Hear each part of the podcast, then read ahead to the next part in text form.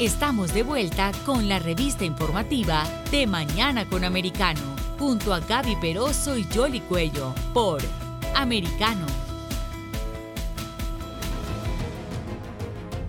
Aquí estamos de regreso con ustedes en De Mañana con Americano. Gracias ah, por acompañarnos. Ah, vamos a hablar de la economía, porque eso nos impacta a todos. Como les habíamos ah, mencionado, la Reserva Federal hizo lo que había anunciado Subió la tasa de intereses, punto 50, es decir, ahora está en punto 75, pero parece que eso no va a ser suficiente porque el crecimiento económico de los Estados Unidos ah, no está en el nivel en el que se espera. ¿Por qué? Porque no estamos produciendo.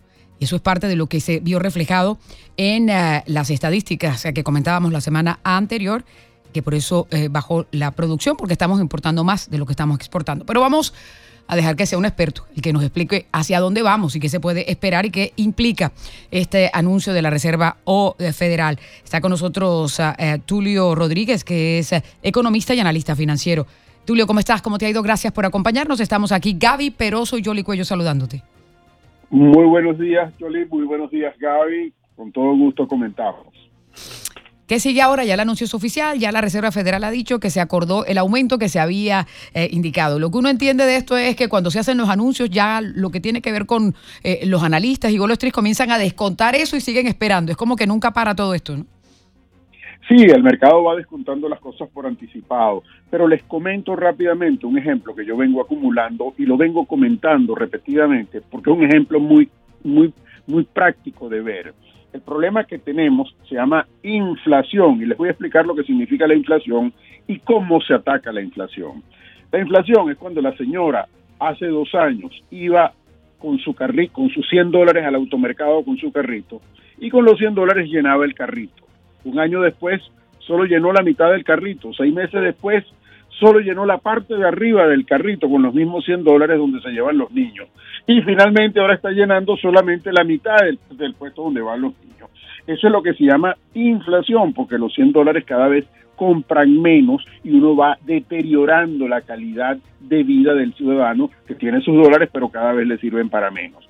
Ese es el concepto de inflación, cuando comienzan los precios a subir de manera sostenida. Cuando esos precios se comienzan a desatar, eso sucede normalmente porque tienes un exceso de masa monetaria, tienes demasiado dinero en la calle. Yo siempre, me han oído comentar muchas veces, porque esto no es una responsabilidad explícita de los últimos eh, dos años de gobierno, que tienen una gran responsabilidad en eso, sino es una cosa que se ha venido gestando durante los últimos 25 o 30 años de gobierno, tanto demócratas como republicanos, donde la única medida que se ha hecho es aumentar la masa monetaria y aumentar la deuda. La deuda en este momento tiene 30 trillones de dólares, 30.4 trillones de dólares. La deuda sube un millón de dólares cada 39 o 40 segundos. Eso va debilitando la masa monetaria. Entonces, cuando te, encuentras sobre esto, los federales no les tienen otro remedio sino que aumentar la tasa de interés. Cuando aumenta la tasa de interés, el costo del dinero aumenta el costo de lo que pagas en la tarjeta de crédito aumenta, el, interés para comprar un carro nuevo aumenta, el interés para comprar una casa aumenta, todo lo que es el crédito aumenta y a través de ese aumento tú eh, desestimulas el mercado, lo vas enfriando un poco y supuestamente con eso, eh, con ese recoger de la masa monetaria por el aumento de la tasa de interés, comienzas a enfriar un poco el mercado. Porque si no, pues la cosa se te va de las manos. Esa es la gran apuesta que está haciendo Jerome Powell. Como decían ustedes en la introducción, aumentaron 25.25 y después .50. La tasa de interés sigue estando significativamente baja, pero ya nos han telegrafiado que van a venir varios aumentos de este orden y no sabemos cuánto. Fíjense lo que sucede. La inflación estipulada en este momento es de más o menos 8,5%, cuando uno cuenta toda la cesta de productos que está allí. Pero si uno extrae de allí lo que son los groceries, que es lo que me, la, comida y las cosas que compro en el automercado, y uno, uno, uno extrae de ahí la gasolina, el aumento es muy superior al 8,5%, que es lo que estamos sintiendo todos en el bolsillo.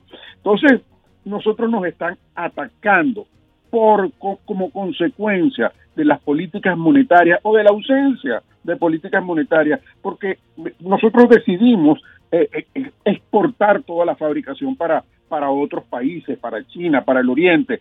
Entonces, todo eso ha ido condicionando lo que es el aparato económico de los Estados Unidos. Ahora, ¿lo están haciendo de un, eh, en, en, el momento adecuado? Desde agosto de 2021 se había venido pidiendo, los republicanos habían pedido este tipo de acciones. Se toman luego de la invasión de Ucrania, que además eh, la administración Biden asegura que, bueno, casi que todos nuestros problemas económicos se basan en lo que ha pasado en los últimos dos meses en Europa, cosa que realmente no es así. Eh, ¿Ha debido hacerse antes esto o hay otras medidas? Medidas adicionales? ¿Son las políticas eh, financieras correctas las que se están tomando en este momento? Bueno, me hacen la pregunta y me dan la oportunidad para comentar. Indiscutiblemente que la guerra de Ucrania tiene un, impacto muy reciente y muy definitivo sobre esto, pero yo los voy a, a traer mucho más atrás. Cuando aquí tuvimos primero nos tumbaron las torres gemelas. Cuando nos tumbaron las torres gemelas imprimimos cualquier cantidad de dinero para financiar una guerra. Después vino el momento donde la banca colapsó en el año 2008. Acuérdense quiénes eran los presidentes y los jerarcas en ese momento. E imprimimos 10 trillones de dólares como si no hubiera mañana para contener el mercado.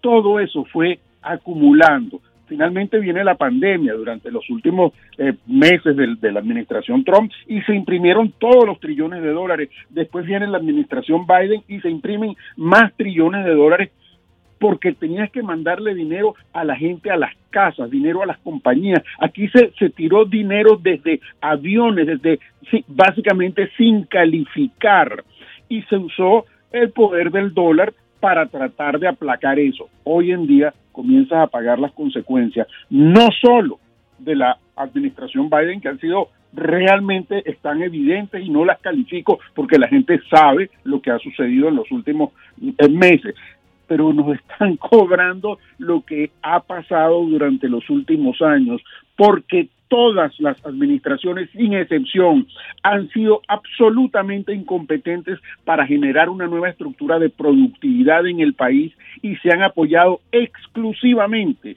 en el aumento de la deuda, en el poder del dólar. Ustedes han escuchado decirme que yo he dicho muchas veces que este país tiene la fortaleza del dólar, la fortaleza militar y la fortaleza de la sociedad de consumo. Y esa mesa de, esas tres, de esas tres patas es lo que la hace ser tan fuerte pero si tú acabas con el dólar, como vienes haciendo durante todos estos años, la fortaleza militar ni siquiera la puedes usar porque la tienes que usar subverticia, porque eh, tienes una serie de temores, eh, y entonces el poder de consumo de los Estados Unidos, que es lo que da esta clase media tan fuerte y tan grande, también se deteriora.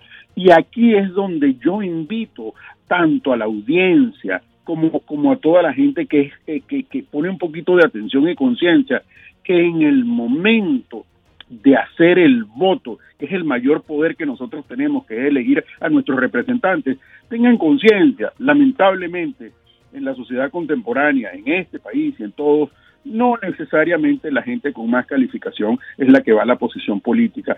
No necesariamente tú tienes los políticos de carrera, que son gente que nunca han tenido una responsabilidad de ser productivo frente a, frente a responsabilidades de administración. Y eso es lo que va eh, eh, trayendo este tipo de decisiones. Tú tienes frente en el Congreso una cantidad de gente que algunos sí, pero hay la gran mayoría son gente que no han estado expuesta a lo que es el significado de cómo se trabaja y cómo se genera el bienestar. Entonces es muy fácil establecer leyes y establecer patrones que no son necesariamente los que te van a llevar a una posición más productiva. Los Estados Unidos en los últimos 30 años lo hemos debilitado significativamente con absolutamente todas las políticas y seguimos en ese plan y necesitamos recoger amarras y necesitamos fortalecerlo. Ahora no tenemos... Pero, pero a veces se necesita alguien con sentido común que, que pare todo eso, porque es que a veces los más estructurados comienzan precisamente a enredar la maraña y hay una persona que no entiende mucho y dice, pero mira, y, hay una película aquí eh, que, que, es típica de, que, de lo que establece que a veces para conseguir algo en Washington hay que plantarse hasta que se dé, ¿no? Que es Mr. Smith Go to Washington, porque a veces están, eh, eh, y cuando dicen, no, que las apropiaciones y los proyectos de ley a veces ni, ni se los leen y los están aprobando y es cuando después vienen los famosos proyectos que lo que hacen es abultarlos y abultarlos y abultarlos, Tulio, pero volviendo a un punto clave, ¿cómo se hace para, para, para, para acabar con ese déficit que tiene Estados Unidos comercial, porque eso es parte de lo que está afectando también a la economía en los Estados Unidos, además de la inflación y además de este, el crecimiento. Bueno, eso tiene que ir amarrada de una política de incentivo, pero no de incentivo de gasto. Que nosotros estamos en una cosa que se llama el mundo libre. Ese mundo libre en la economía eh, permitimos que las inversiones se fueran a China. ¿Por qué se fueron a China? Porque era mucho más fácil producir allá, era más barato producir allá, porque la mano de obra era, era, era, era más barata. Al tú hacer eso, tú eh, desintegras lo que es esa integración vertical de la economía. Tú aquí tenías a la, a la General Motors, a la General Dynamics, a la General Foods, a la compañía de los, de los generales que eran tan fuertes. O tú tienes todavía en los Estados Unidos una industria alimenticia muy fuerte, pero toda la economía de lo que es ensambles de fabricación, todo eso se fue para China. Eso fue lo que comenzó a generar esta gran deuda. Pues cada vez que teníamos deuda, ¿qué hacíamos? Emitíamos bonos del tesoro, esos bonos los compraban los chinos ¿Y por qué lo compraban los chinos? Pues como nosotros teníamos que pagarles los, bienes de consumo a los chinos de fabricación, para ellos era muy fácil descontarnos esa, descontarse esa deuda. Eso fue lo que fue dando una gran deuda al país y eso es lo que nos ha ido debilitando. Tú tienes que incentivar que todos esos procesos de alguna manera regresen. Hoy en día tú no necesitas mano de obra, tú vas hacia un mundo de robótica, de microminiaturización, unas cosas que son peligrosas y cuestionables, porque la inteligencia artificial que está a la vuelta de la esquina es cuestionable y es peligrosa porque dicen los entendidos que eso puede atacar las libertades y puede, puede hacer que, que, que, que, que el ser humano esté sumiso a esas cosas. Sin embargo, esos son los procesos que vienen. Si uno tiene una inyectadora de plástico, por ejemplo, una inyectadora de plástico va a ser capaz de hacer un par de zapatos en, en, en, segundos. Y no solo eso, sino que puede hacer un solo par de zapatos del color y de la talla que tú necesitas a través de esa inyectadora. Y esa inyectadora va a estar en el vecindario. Entonces no tienes que producir todos los zapatos, no necesitas todo el inventario y baja toda la estrategia de distribución va a ser distinta en el nuevo mundo. Si tú te especializas en la nueva tecnología que va a venir durante los próximos 20 años, entonces tú podrás tener tomar ventaja y tener un poco más de control.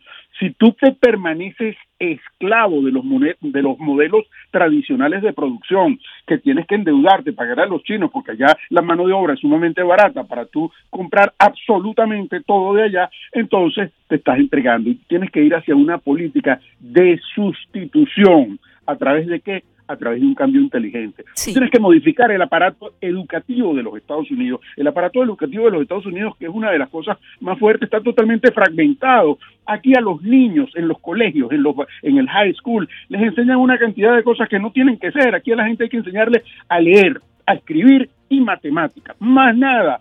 Todo lo demás se va a deducir de, la, de, esas, de esas ciencias y de esas materias básicas. Entonces tú comienzas a crear una nueva generación de gente potente intelectualmente.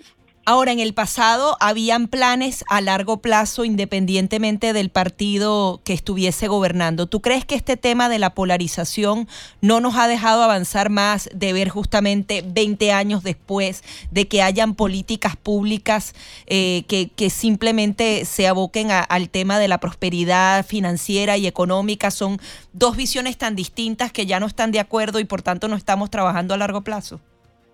Absolutamente, no puedo estar más de acuerdo con el comentario que acabas de hacer, porque y simplemente tenemos que ver quienes escuchen, por favor, a la audiencia, escuchen cuando le hagan una entrevista a cualquiera de estas personas del Congreso, de nivel medio, de nivel más alto, de nivel bajo, y usted lo escucha, usted siente que no hay sentido común cuando están expresando la opinión. ¿Por qué?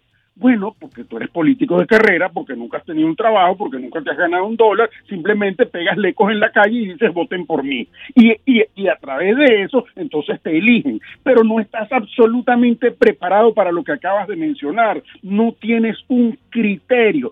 Entonces, tenemos hoy en día un problema, que es un problema que yo lo entiendo, un problema social de marca mayor nosotros estamos en este momento, hoy mismo, estamos básicamente moralmente desfenetrando, desfenetrando a la eh, institución más importante que tienen los Estados Unidos, que es la Corte Suprema de Justicia, y todo el pensamiento, todo el pensamiento está girando que van a reconstituir todo el proceso de Roe versus Wade para la no aprobación del aborto o pasarle las decisiones del aborto a las cortes regionales. Entonces, el mundo, la tensión se comienza a colapsar completamente. Es parte de los peligros de una, de una sociedad evolucionada. Y yo recuerdo la historia, y uno tiene que estudiar la historia, y, ir muchísimos años atrás, dos mil años atrás, y acordarse de la Roma de Nerón. En esa Roma de Nerón estaba el gran circo romano, y ese circo romano ¿qué le daban cuando después que soltaban a los leones y mataban los esclavos y se peleaban unos con los otros? Les daban pan, les tiraban pan a toda la población romana, les daban pan y circo. Todas estas Nos mantenían entretenidos. Tulio, te prometo que vamos a seguir conversando de estos temas, pero tú sabes que el tiempo también apremia y, tenemos que hacer la pausa, pero te queremos agradecer como siempre eh, tu participación aquí en el programa. Saludos a ambas y saludos a toda la audiencia. Grato compartir. Igual.